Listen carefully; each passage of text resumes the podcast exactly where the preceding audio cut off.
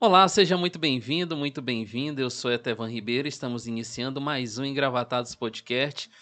Mas antes de começarmos com o nosso bate-papo de hoje, gostaria de pedir, você que ainda não é inscrito no canal, a se inscrever no canal. Como é que você sabe que você é ou não inscrito no canal? Se você olhar aí no YouTube, na parte de baixo, tiver vermelhinho, sinal que ainda não é inscrito no canal. Você clica, se inscreve no canal, ao lado tem um sininho, você ativa isso, esse é o sininho das notificações. Sempre que for lançado algo novo aqui no Engravatados, vai chegar uma notificação dizendo para você. Então aqui nós temos sempre bate-papos com personalidades tanto do meio jurídico como do meio político. E hoje nós vamos ter um bate-papo todo especial com ele, deputado federal Merlang Solano. Seja muito bem-vindo. Boa tarde, Etevan. Muito, muito bom estar aqui conversando com você e participando dessa nova modalidade de comunicação. O senhor Long Solano, o senhor pode dizer para nós assim um pouco sobre a sua trajetória de vida, como foi que a política chegou na sua vida, onde é que na realidade nasce esse interesse? Porque a gente sabe que as histórias são diferentes. São. Alguns conheceram por meio de movimento estudantil, outro por meio de movimentos sociais, outro por igreja. É, bom, até eu sempre gostei de participar do que está acontecendo no meu entorno, né? Eu lembro bem que eu fiz o ginásio na, no ginásio popular de Teresina ali na Vermelha e lá sempre tinha eventos nas datas cívicas e eu era um dos, dos que estava sempre participando na, entre os organizadores, inclusive. Mas naquele tempo eu ainda não tinha uma visão do que era propriamente a política. Né? Tanto que eu lembro que é, fui para a rua esperar um, um, dos generais que governou o Brasil na época, né? na época da ditadura, ainda como estudante de, do ensino fundamental, portanto. Depois, lá mais para frente, já no ensino médio, eu comecei a perceber o que estava acontecendo no Brasil, muito a partir da minha participação em grupos de jovens sob a, orientação de um padre que foi importante na minha vida, o padre Costinha, um padre jesuíta, embora eu não tenha estudado no diocesano, participei de um grupo de jovem que era chamado Oasis, sob a orientação do padre Costinha. E ali a gente trabalhava sob a iluminação da teologia da libertação, que estava nos anos final dos anos 70, predominava na Igreja Católica um compromisso social com os mais pobres e utilizava essa teologia, que parte do princípio de que o cristão tem a obrigação de ver o que acontece no entorno dele, julgar os acontecimentos, ou seja, fazer uma avaliação e tentar agir de acordo com os princípios que norteiam a visão do cristianismo. Então foi aí que eu comecei a perceber que o Brasil era um país muito desigual, que era governado por uma ditadura militar, já era então o, o governo Gás e logo em seguida veio o governo Figueiredo, o último presidente do, do ciclo da ditadura. Então foi assim que eu comecei. Depois fui para a universidade e aí já me integrei ao, ao movimento estudantil e ao processo que resultou na fundação do Partido dos Trabalhadores em 1980. Então, você está desde o início lá no Partido dos Trabalhadores? Desde o início, sim. Nunca... Aliás, te digo assim, até eu nem me vejo fazendo política fora do PT. É um compromisso assim que virou um compromisso de vida na parte política. Não elimina minha, minha vida pessoal, mas na parte política o PT virou um compromisso de vida. Então, desde 1980, sim. Junto naquela época com o, Antônio, o professor Antônio Zé Medeiros, que era a grande liderança intelectual do partido, e com várias lideranças sindicais, sobretudo dos trabalhadores rurais, como Luiz Eduvige de Campo Maior, Zé Pereira de Floriano, e alguns professores, como o professor é, Neufran, é, nós fizemos, a, Meirelles também, fizemos a fundação do Partido dos Trabalhadores no estado do Piauí. Há também uma liderança que terminou sendo nosso primeiro candidato ao governo do estado, o Zé Pereira, que é o, o, o Ribamar Lopes, melhor dizendo, o Ribamar Santos. Já estou começando a misturar a data, o nome pela, pela, pelo tempo, né?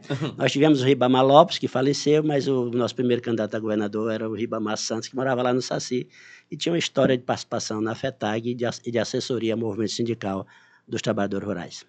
Uh, o senhor falou que está desde o início no, no PT, agora atualmente a gente vê uh, um momento de uma situação no país em que a, a gente vê uma polarização.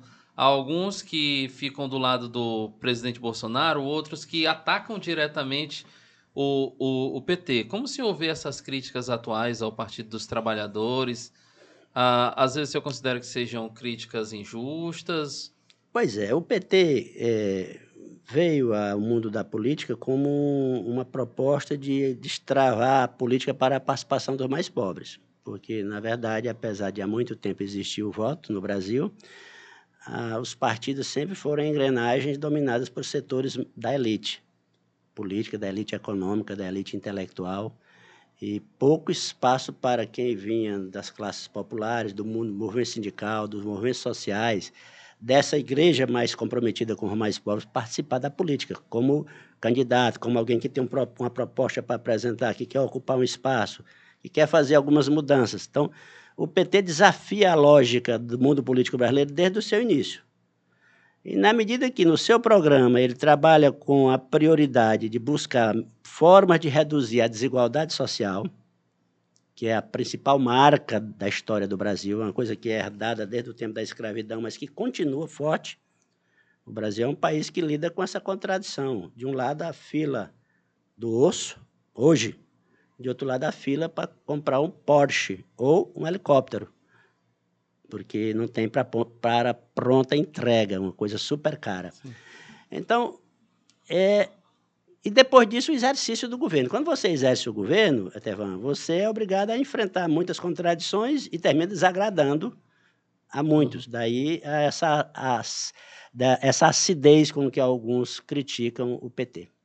Ah, portanto, na... eu considero, de fato, muitas das críticas injustas.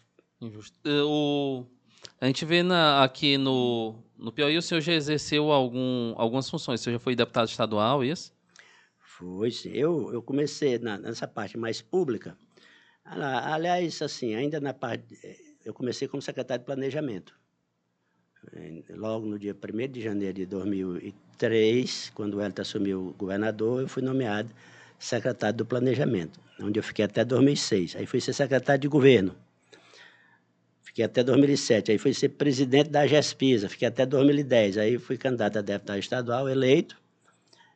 Exerci a função de secretário das cidades no governo Wilson Martins.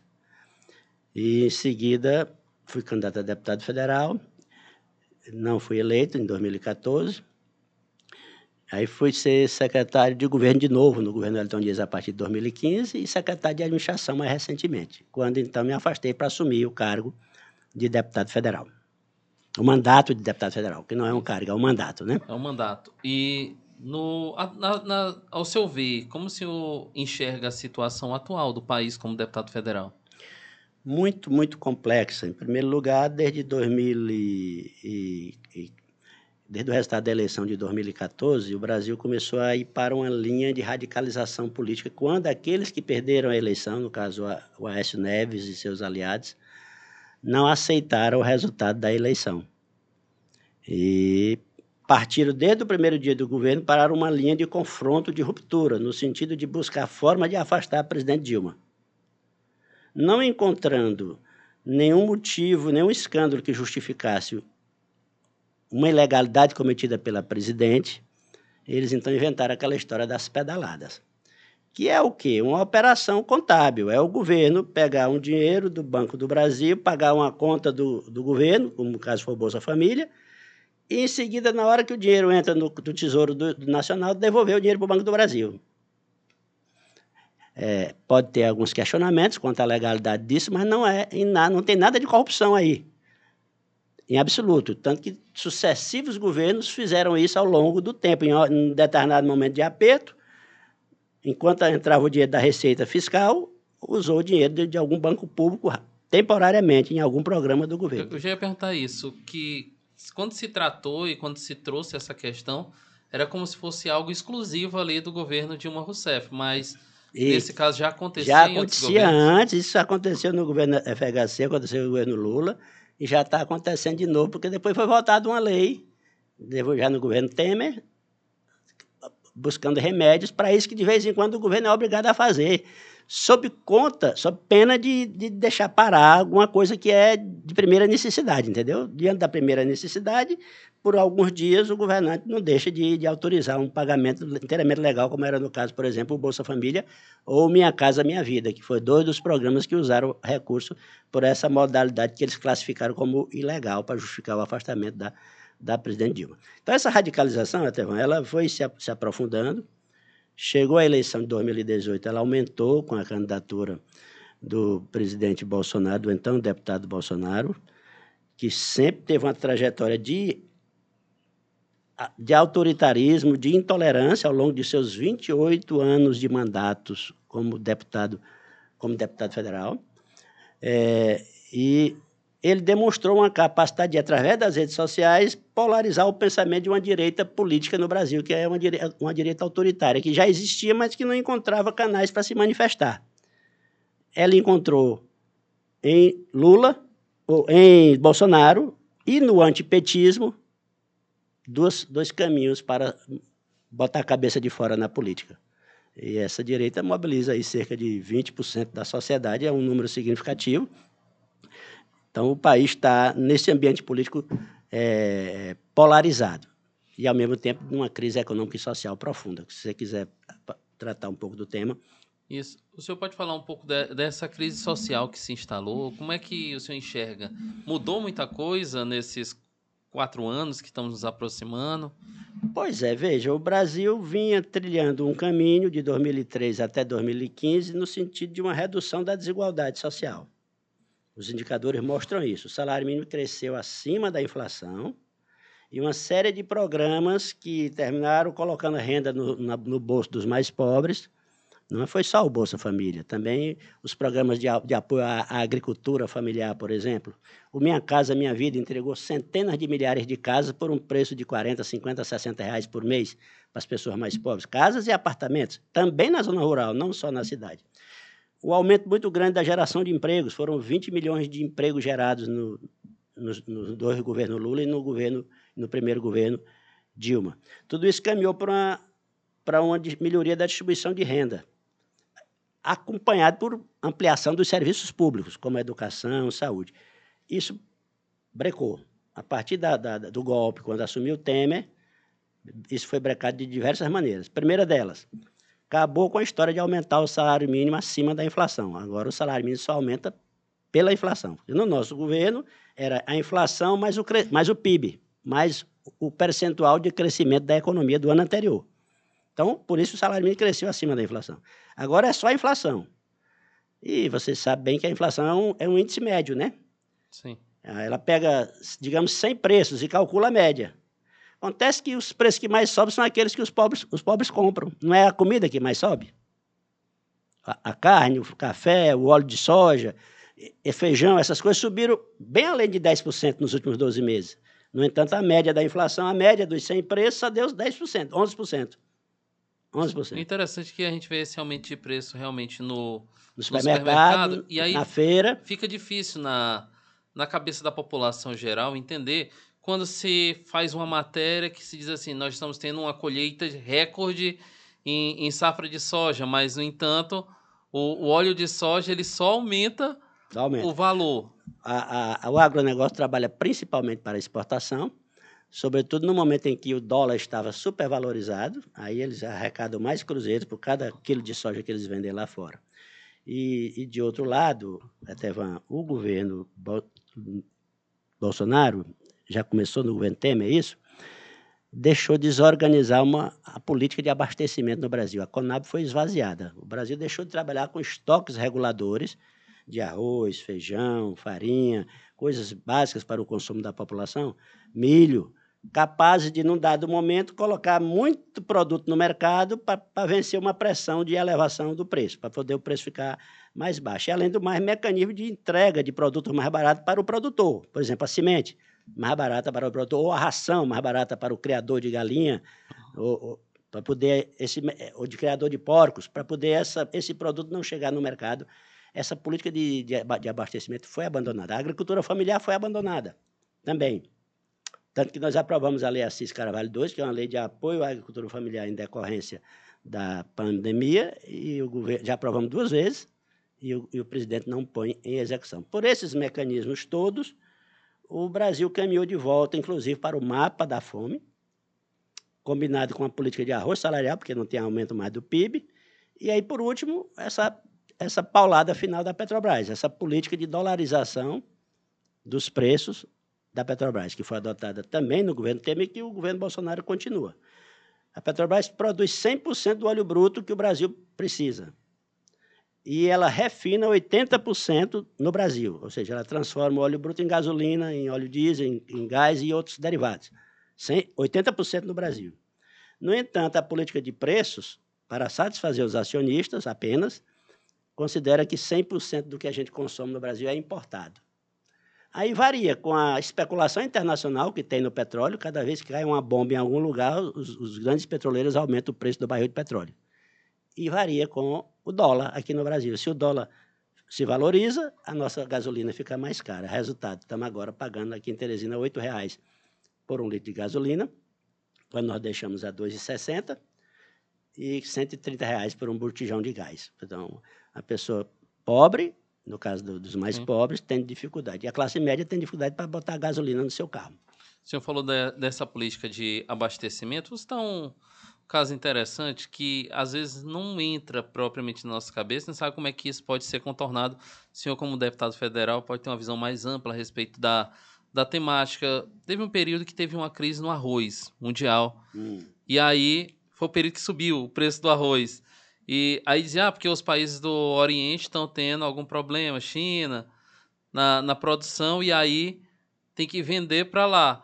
E aí vende para lá e falta aqui, aí aumenta o preço interno. E não sei se é possível o, o país em si segurar o, aquilo que abastece o país com quantidade suficiente e o que sobra vende para o exterior. É possível é, fazer esse tipo é de política? É possível. De vez em quando a gente vê países por aí tomarem a decisão, mesmo países capitalistas, tomarem a decisão de vedar a exportação de certos produtos. Os Estados Unidos, durante o auge da pandemia, vedaram a exportação de respiradores durante algum tempo. Outros países vedaram a exportação de vacinas. Só depois que a vacinação avançou muito no seu território é que eles permitiram o começo da da exportação. Agora, se, se isso é feito com uma, uma, um ventilador mecânico, que é, o, que é o respirador, por que, que não se justifica fazer a mesma coisa em relação ao que é fundamental para a vida das pessoas, que é a, a produção de alimentos? Por que não estabelecer, olha, diante da situação que está aí, só vamos autorizar tal cota de exportação, porque primeiro temos que dar prioridade para o abastecimento do mercado interno. A gente não pode e para os extremos, até falando. Nem pode Sim. ter essa concepção de que o Estado pode tudo, deve fazer tudo, está errado. Isso conduz para uma burocratização, para uma, um, enrijecimento da iniciativa privada, que pede a sua iniciativa, pede a sua criatividade. Também não pode ir para o outro extremo, que tudo mercado, sem Estado. Porque se você deixa tudo pelo mercado, ele seguia pelas suas leis. Para o mercado, precisa ter lucro, para a empresa se viabilizar. Então, se está dando lucro é, vendendo a carne toda para a China, ele vende a carne toda para a China. Se está dando lucro é pegar a soja e mandar toda para os Estados, para a Europa, também para a China, ele vende. Se não tiver alguma maneira de política pública que garanta o interesse nacional, a iniciativa privada precisa, em primeiro lugar, viabilizar o seu negócio. Porque a empresa que não cuida de se viabilizar, ela vai à falência.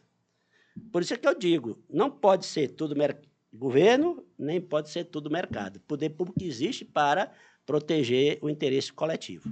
O, o Congresso ele pode, de certa forma, intervir para manter esse equilíbrio ou parte diretamente do Poder Executivo? Poder Executivo. Já existem leis que permitem ao governo federal ter políticas de controle das exportações, de regulamentação das exportações. Ele pode adotar uma política de tributar mais, menos ou tributar mais, para incentivar ou, ou reduzir um determinado venda de um produto lá fora, ele pode praticar isso. Eu vou aumentar esse imposto aqui para deixar o produto aqui. Ele, ele pode adotar regulamentos de ordem sanitária, ele pode controlar a política de abastecimento através da Conab, que está esvaziada, pode ter essa, essa, essa política de estoques reguladores. Para tudo isso já existe lei e o governo tem recursos, porque o governo federal, diferente dos governos estaduais e dos governos municipais, o governo federal pode emitir moeda, não, isso não deve ser feito assim de maneira aleatória, porque isso não provoca inflação, mas pode. E ele pode pedir dinheiro emprestado à sociedade, emitindo títulos, que os governos estaduais também não podem, nem muito menos os municipais. Então, em certas circunstâncias, através de diversos instrumentos desses, o governo federal tem os meios para agir. Ainda no, no ramo da economia em si, Uh, a gente já vimos algumas algumas reformas. Fala de reforma é um tema muito delicado, né? Quando Sim, fala é. de, de, reforma, aí você vê um lado que bota de um jeito, outro que bota de outro.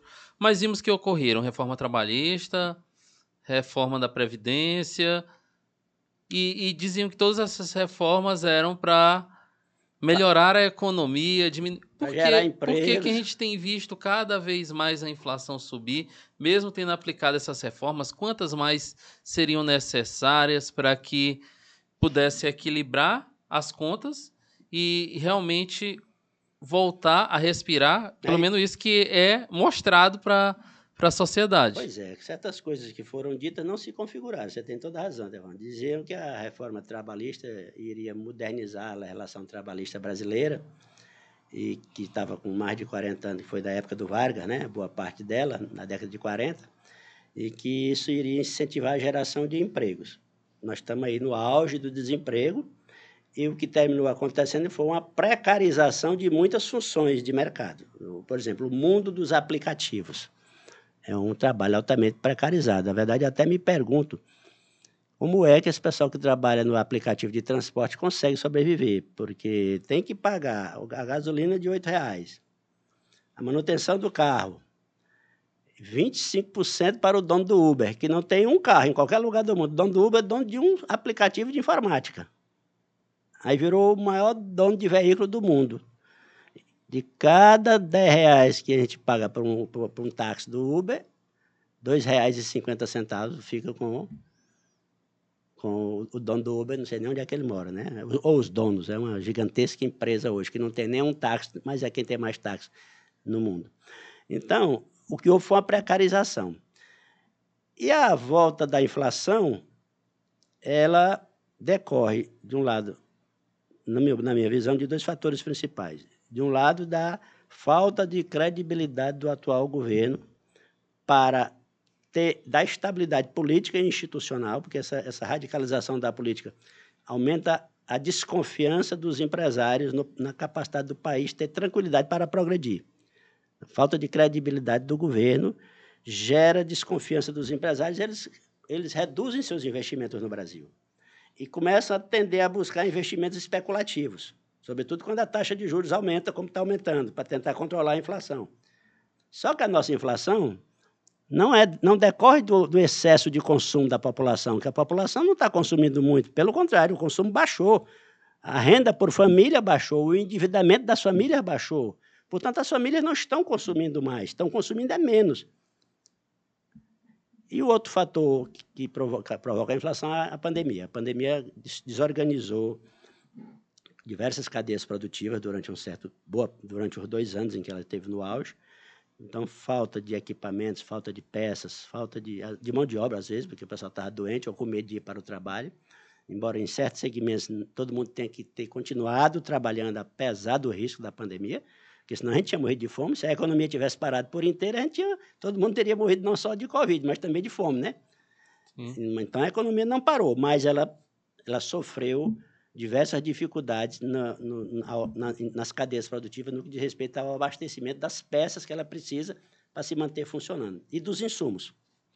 Ah, a gente vê como essa, essa divisão que existe no país e um dos grandes desafios que eu acredito logo após esse ano, que é um ano eleitoral, aquele que será eleito tem que buscar uma forma de tentar ao máximo unificar pacificar o, o país, né? Isso. Era isso que você queria? Isso, a pacificar o país. A gente vê o, o ex-presidente Lula já nas pesquisas ali também figurando na, nas primeiras ou na primeira co colocação ali para ser eleito como futuro presidente. E realmente eu acredito que seja um grande desafio para o político pacificar o país. É um grande desafio. Esse desafio tem que começar a ser enfrentado desde a época da campanha, fazer uma campanha baseada no diálogo, na apresentação de propostas, na abertura para conversar com diversos segmentos da sociedade. E eu fico feliz porque é isso que o Lula está fazendo desde que saiu da cadeia. Eu estava com medo do Lula sair da cadeia, até assim, angustiado, amargurado, por conta da injustiça que sofreu. Foram 580 dias de prisão. E agora todos os processos foram anulados.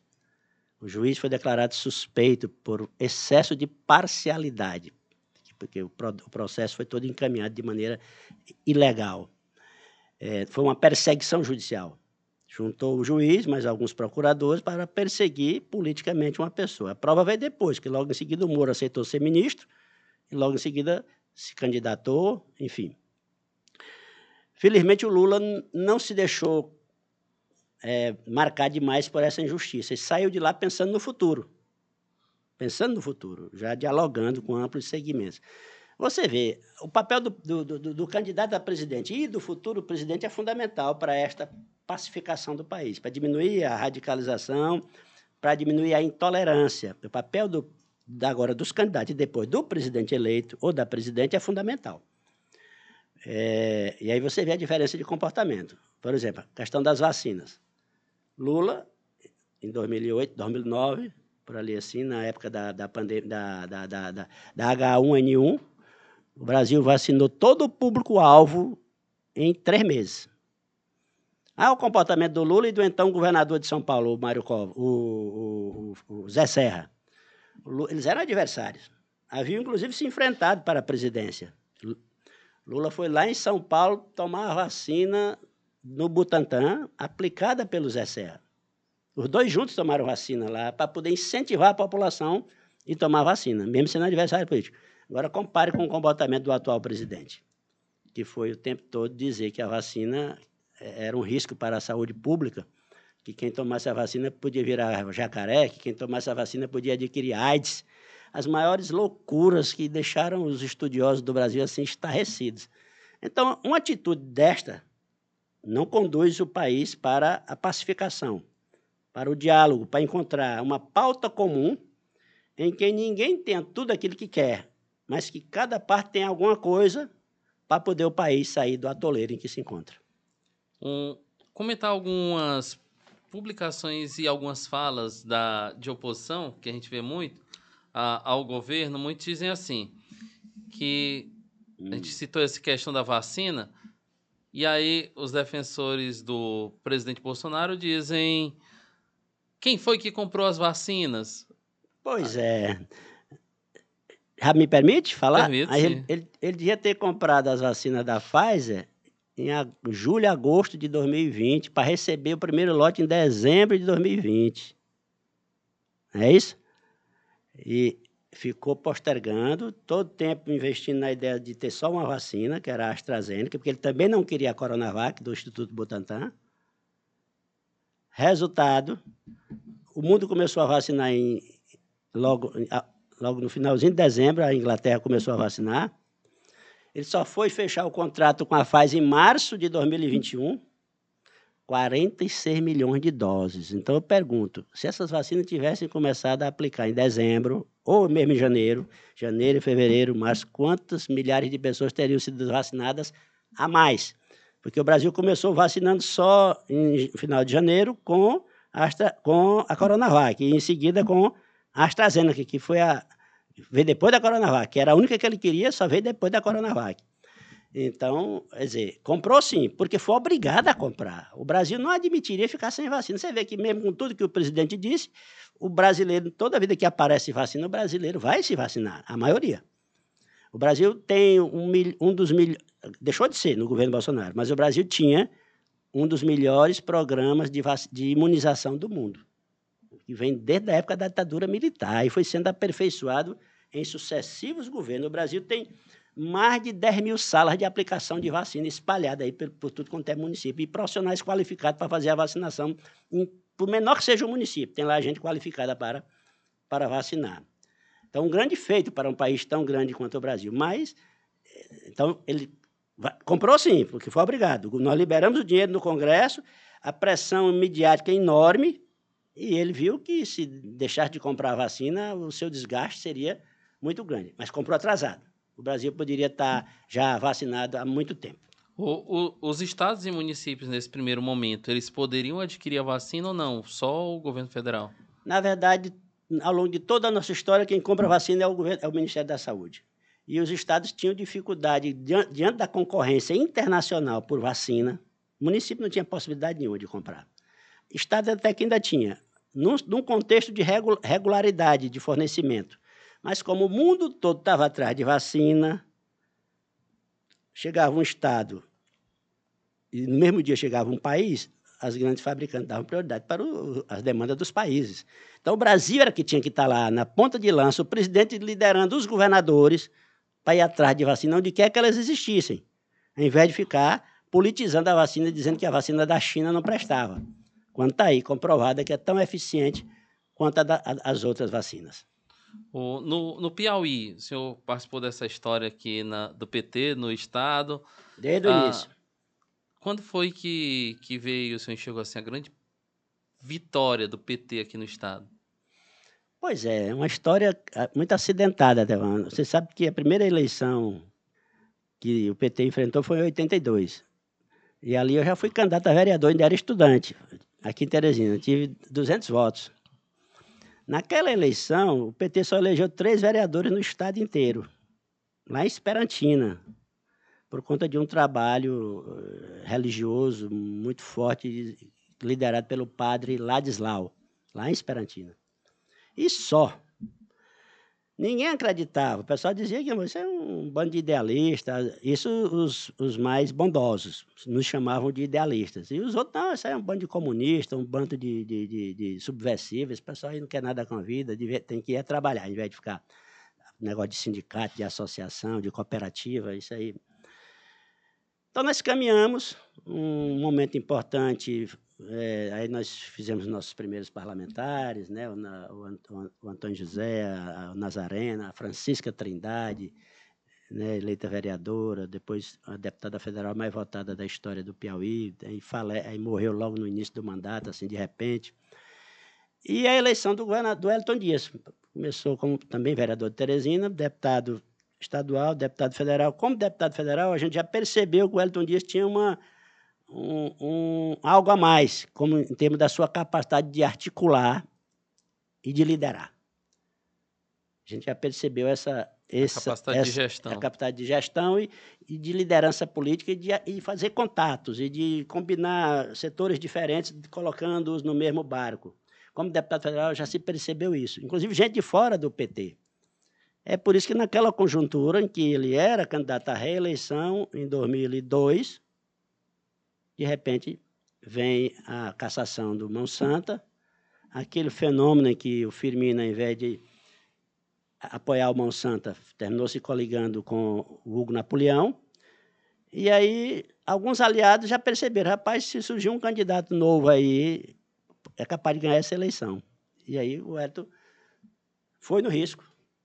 Deixou de ser candidato líquido e certo, ia ser nosso único deputado federal, que tinha tranquilidade para ser eleito para ser candidato a governador e terminou ganhando no primeiro turno. Né? Então, ali houve uma, uma, uma virada na, na, vida do PT, na vida do Piauí, na minha própria vida. Eu estava na sala de aula na Universidade Federal do Piauí, da qual sou professor, participei da campanha dentro dos limites de alguém que tinha que dar aula durante o dia todo, né? mas participei. Em seguida, fui chamado para ser secretário do Planejamento do Estado, onde fiquei por três anos, no primeiro governo. E aí comecei, a, digamos assim, a, a, vida pública propriamente dita, que me trouxe aqui a, ao mandato de deputado federal. Aí a gente entra agora no novo momento da história, né? Primeira mulher a governar o estado do Piauí. O senhor deve ter convivido muito ali com a dona Regina, né? Então, muito, Regina foi... O que, que o Piauí pode esperar dessa gestão? A Regina foi do Sindicato dos Bancários, eu era do Centro Piauiense de Ação Cultural, junto com o professor Antônio Zé Medeiros, e a gente dava assessoria para sindicatos. A gente participou da eleição que elegeu o Elton, por exemplo, presidente do Sindicato dos Bancários. A gente assessorava sindicatos urbanos, sindicatos rurais e grupos de pequenos produtores, fazendo capacitação. E colocando o nosso ofício de professor a serviço dos movimentos sociais. E a Regina está nessa caminhada também, desde o princípio, praticamente. E, e não só a primeira mulher, mas a primeira negra, a quebradeira de coco na infância e mais uma batalhadora que nunca se dobrou às dificuldades, fez os concursos que fez, passou, bancária, presidente do sindicato dos bancários, presidente da CUT, presidente do PT, e uma pessoa de alta credibilidade dentro do partido e fora. Terminou sendo alçada à situação de senadora, no lugar do governador Alton Dias, e agora nossa governadora. Muito bom ver a Regina nesta função, porque ela mostra, na prática, que a mulher tem capacidade, tem força para ir bem além dos limites que a sociedade machista ainda lhe impõe. Ela pode ir bem além pela sua própria força e também com o apoio que puder ter de, de quem não concorda com o machismo. O senhor falou da, da participação feminina na política, o PT também teve a primeira presidente. Primeira presidente da República e a primeira presidente, assim, não, a Gleisi é, é presidenta do nosso partido, a Gleisi Hoffmann, né? Foi senadora, agora deputada federal. Então, o PT exercita, na prática, um espaço significativo para as mulheres. Quantas lideranças no nosso partido? Aqui, só aqui no país eu já citei a, a Regina, já citei a Trindade, a Flora Isabel, que agora é conselheira, foi também presidenta de sindicato, deputada em várias, em várias gestões. Então, tem a Regiane, Dias, nossa deputada federal, enfim, prefeitas, temos prefeitas, algumas prefeitas já tivemos, outras que já terminaram o mandato, temos prefeitas. Enfim, dentro do PT, as mulheres têm um espaço, porque há certas decisões. Na, na próprio número de candidatos que a gente lança, mesmo antes da lei, a gente já tinha que lançar mulheres. Na hora de dividir o dinheiro do fundo partidário, da eleição, as mulheres têm um recurso a mais para poder enfrentar essa desigualdade de concorrência com os homens, que é um fato real. Era uma pergunta que eu ia fazer exatamente é, a política que é adotada pelo partido para valorização e para participação feminina na política, porque querendo ou não, ainda existe uma diferença no número de homens e no número de mulheres muito grande dentro da política ainda. E como o, o PT trabalhava e, ou trabalha é, essa política de estimular mulheres a participarem, de estimular mulheres competentes a colocar o seu nome para disputar? Então, o PT tem uma política de organização interna em que nós temos uma secretaria pagada, várias secretarias internas que procuram fortalecer certas bandeiras importantes para o partido. Então, nós temos a Secretaria da Juventude, temos Secretaria da Mulher, temos Secretaria do, do Movimento LGBT, da Secretaria da Diversidade, do, da, da Pessoa Negra, porque nós temos uma história de, de exclusão social. A história do Brasil é uma história de exclusão social. Nós só fomos ter uma lei dizendo que tinha que ter dinheiro para garantir vaga no ensino fundamental para as nossas crianças em 1996, quando foi aprovado o Fundef. Já estava na Constituição que o Estado era obrigado a garantir escola, mas não tinha o dinheiro para abrir escola em todos os municípios para garantir uma vaga no ensino fundamental, o que gerava as escolas multisseriadas, por exemplo. Uma escola com um professor só para dar aula para o aluno do primeiro ano, do segundo, do terceiro e do quarto. Você já pensou a qualidade dessa, desse ensino? É, e aí, o Brasil é, é, é, o país da desigualdade. E o PT nasceu da, das lutas sociais. A, a, raiz do PT está nos sindicatos, associações e, na, e, nas igrejas comprometidas com o povo mais pobre. Então, graças a Deus, nós preservamos essa raiz, embora ao longo do tempo tenhamos nos adaptado à situação de um partido que chega a governo do Estado, chega a governo federal, e que, sendo governo, tem que governar dentro da democracia, obedecendo às leis e governando para todos. O que implica em até em aceitar certas contradições, porque o ordenamento jurídico consagra, a, a, a, em parte, a desigualdade que existe no nosso país. Né? Já até perguntar isso para o senhor. em relação. Antes teve esse ideal, surgiu desse ideal de transformar a sociedade, e aí chegou ao poder e conseguiu realizar tudo que, que o PT já idealizava? Não. Não, não, está longe de, de, colocar em prática tudo que nós idealizamos. A, como eu disse, a, a raiz da desigualdade é profunda. A ordem social e econômica ela é uma ordem que produz desigualdade. O sistema econômico que vigora no Brasil ele é muito bom para produzir riquezas, mas ele é muito ruim para distribuir benefícios. Ah, deixar da sua própria sorte sem um Estado para diminuir um pouco esse apetite do lucro da empresa, do privado, o país caminha para a extrema concentração de renda que caracteriza o Brasil. É, a diferença entre o menor salário e o salário mais alto no Brasil é muitas vezes maior do que na Europa, do que na Europa, não é? É, a diferença entre o que se paga de imposto, porque tem mais rendas mais altas, aqui no Brasil, em relação ao que se paga na Europa, é grande. Lá eles pagam muito mais, porque a maior parte dos impostos no Brasil são impostos indiretos, incidem sobre o consumo. Portanto, elas igualam todo mundo. Tanto faz a pessoa ganhar o salário mínimo como ganhar 100 mil reais por mês, o ICMS sobre o quilo de arroz é o mesmo. O ICMS sobre o pão da padaria, sobre a massa de milho, é o mesmo.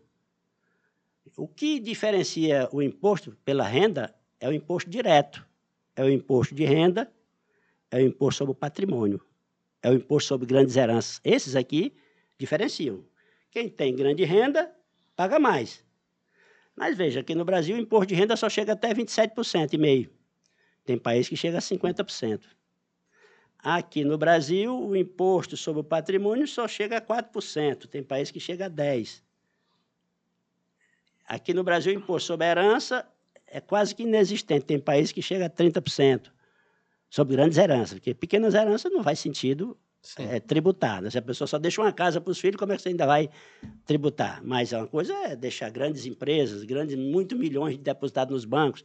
Aí é diferente de, né, de quem deixa um pequeno patrimônio para seus então, o país é, é, é tem essa desigualdade toda e o PT sempre trabalhou. Pela... Então, nós não conseguimos alterar tudo isso, mas colocamos em prática mudanças muito significativas, como essa de aumentar o salário mínimo acima da inflação, como de aumentar as vagas na área da o orçamento da educação aumentou todo ano acima da, dos outros. Na área da ciência e tecnologia também conseguimos aumentar sempre o orçamento, o que permitiu, por exemplo, na área da educação, interiorizar o ensino técnico, e a universidade. Hoje ela chega, de fato, no, no interior do Brasil, aumentando muitas vagas, porque nós reformulamos o FIER, deixando de exigir, deixando de exigir o fiador, e criamos o ProUni, para dar garantia bolsa para o estudante que não passava na pública poder estudar na particular.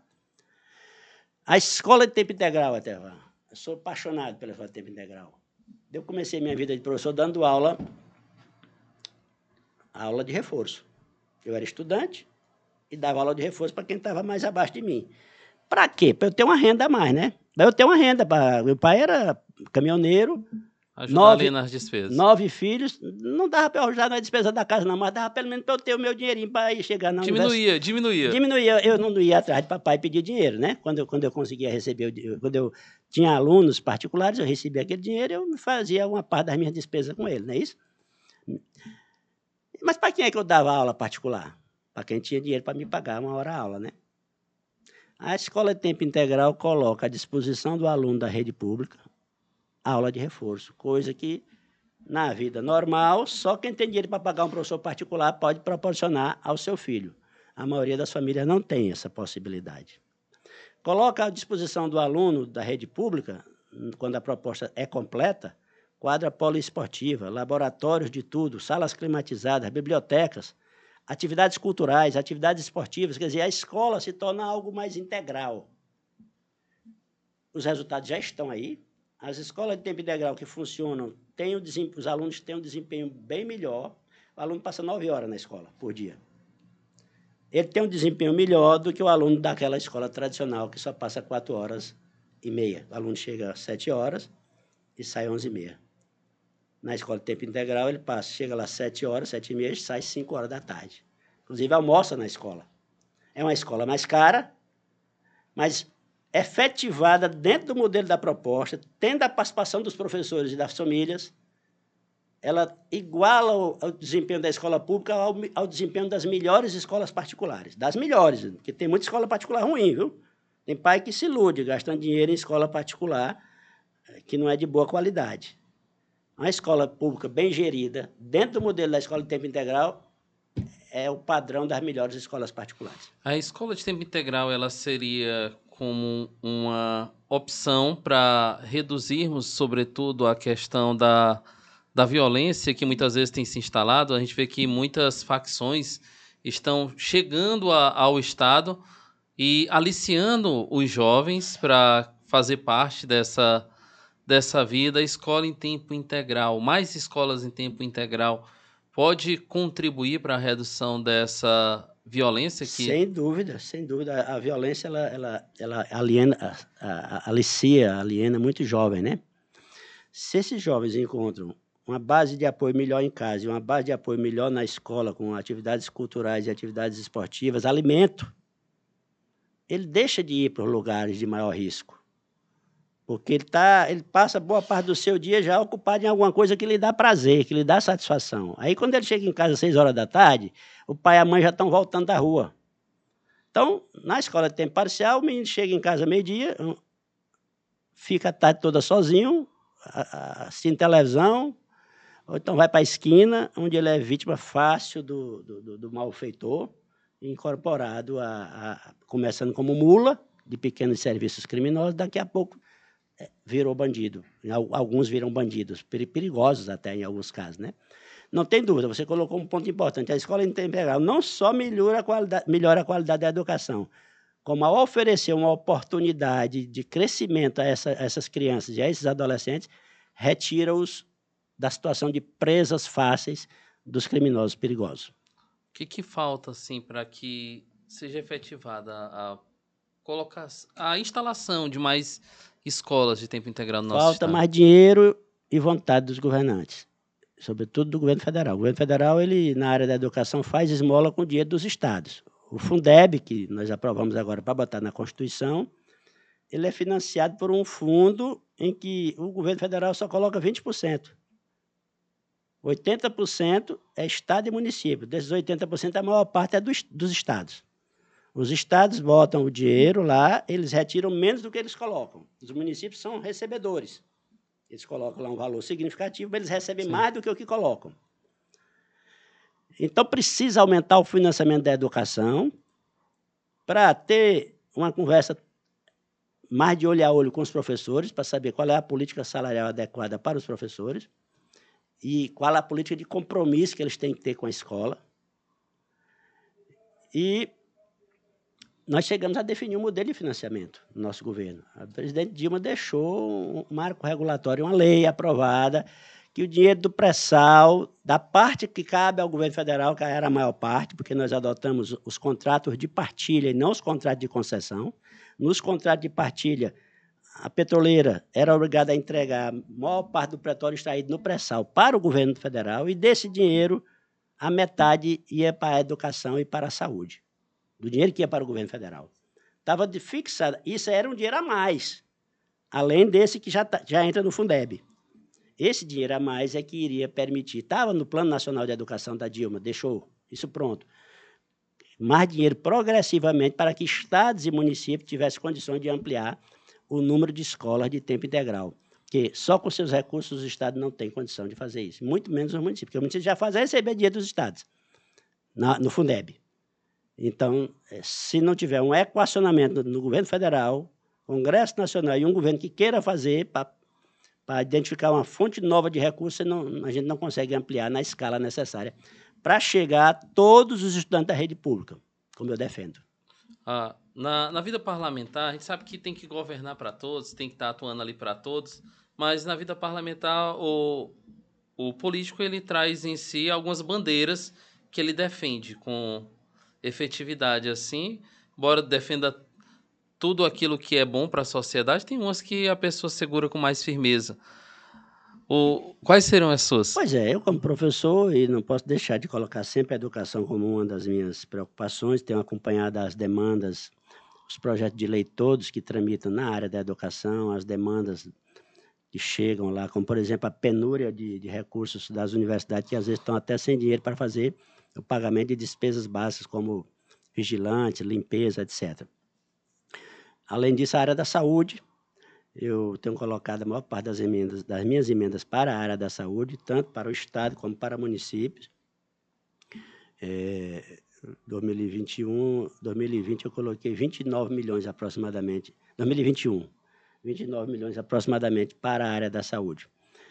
A área da agricultura familiar, eu considero fundamental. O IBGE diz que 35% da população do BI mora na zona rural, mas, no meu modo de ver, é mais que isso.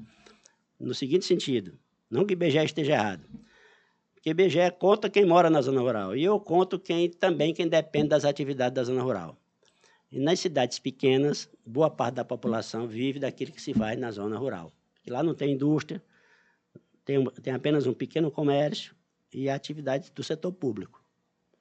Então, a maior parte da população das pequenas cidades do Nordeste, ela, a maior parte vive de atividades agropecuárias que, a, que ela própria faz lá, ou que, algum, ou que o pai que ficou lá faz, e a mãe, né? Então, a agricultura familiar, no meu modo de ver, é fundamental. Ela ajuda, é uma, é uma atividade que, além de produzir alimentos, gera mais emprego proporcionalmente do que o agronegócio, embora o agronegócio seja importante. E ela produz distribuindo renda. Você pode ter uma área de, de, 20, de 20 mil hectares explorada por uma família só.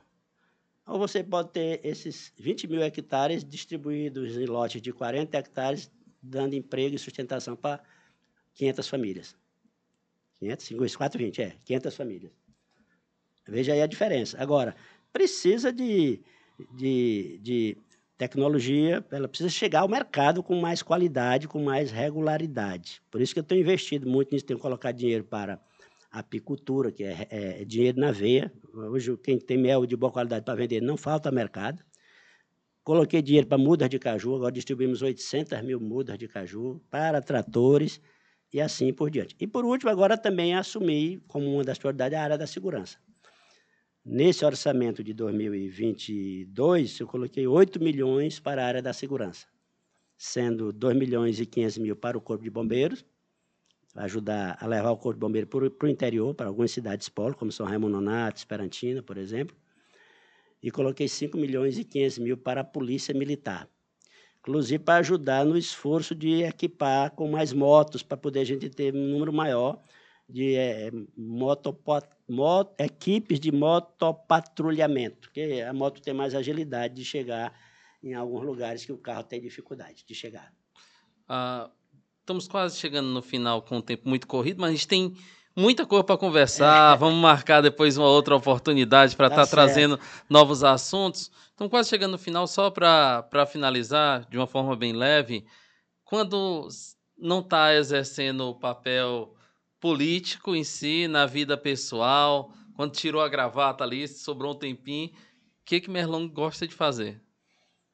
Rapaz, até antes da Cecília eu gostava de ler, é, obviamente de sentar numa mesinha de bar, às vezes tomar uma cervejinha com, a Lisete ou com os amigos. Lisete é minha esposa. Mas agora tem uma, um, uma atividade que se sobrepõe a todas, é a Cecília. A Cecília é minha netinha de um ano e sete meses, então quando ela está em casa, não está na... aí não tem jeito. Eu xodó, né? aí é com ela, viu? Agora, o, o tempo livre está pouco, estou viajando muito, né? Então, quando tem um tempozinho livre, é a Cecília que está dominando o pedaço, viu? É, a Cecília ali é um, é... um momento ali de diversão, de rapaz, alegria. É uma, é uma, experiência única, viu? É, eu não sabia, mas agora estou sabendo. É uma experiência única, esta história de, de ter uma netinha por perto. O povo diz que ser pai é bom, mas ser avô é duas vezes isso. Está sendo, é. Porque você continua com o carinho dos filhos e acrescenta o carinho da neta, né? isso. Pois Queria agradecer muito senhor. Só primeiramente agradecer você que está nos acompanhando aí de casa. Dizer para você, empresário, que gosta de, de investir em conteúdo de qualidade, anuncie aqui no Engravatados para fazermos que possamos permanecer de forma livre, de forma independente, sempre trazendo para você bons debates. E, ah, mas eu não sou empresário e quero ajudar. Aqui no cantinho da tela tem um QR Code, você pode apontar a tela do seu celular e também contribuir para que o Engravatados possa continuar levando conteúdo com qualidade de som e de imagem até você. Gostaria de agradecer muito sua presença aqui, deputado. Dizer que para nós é uma alegria, o espaço está sempre aberto. Qualquer coisinha que quiser, ó, entrou em contato com a Natália ali. A Natália já agenda um horário aqui no Engravatados. Nós temos também o Portal em Topo, lá eles vão estar tá fazendo a matériazinha desse nosso bate-papo, vai estar tá sendo lançado também e dizer que as portas aqui estão sempre abertas para o Senhor. Obrigado, Etervan, foi um prazer, gostei muito da nossa conversa, agradecer aqui a você, a todos do Engravatados, também a Natália, viu? Um abraço e estou à disposição para novas conversas, mais para frente, né, um pouco. Isso, passar o momento da correria. Isso, um abraço. E você que está em casa aí, não se esqueça, ative o sininho das notificações para ficar por dentro de tudo que é lançado aqui no canal. Até o nosso próximo Engravatados. Tchau, tchau.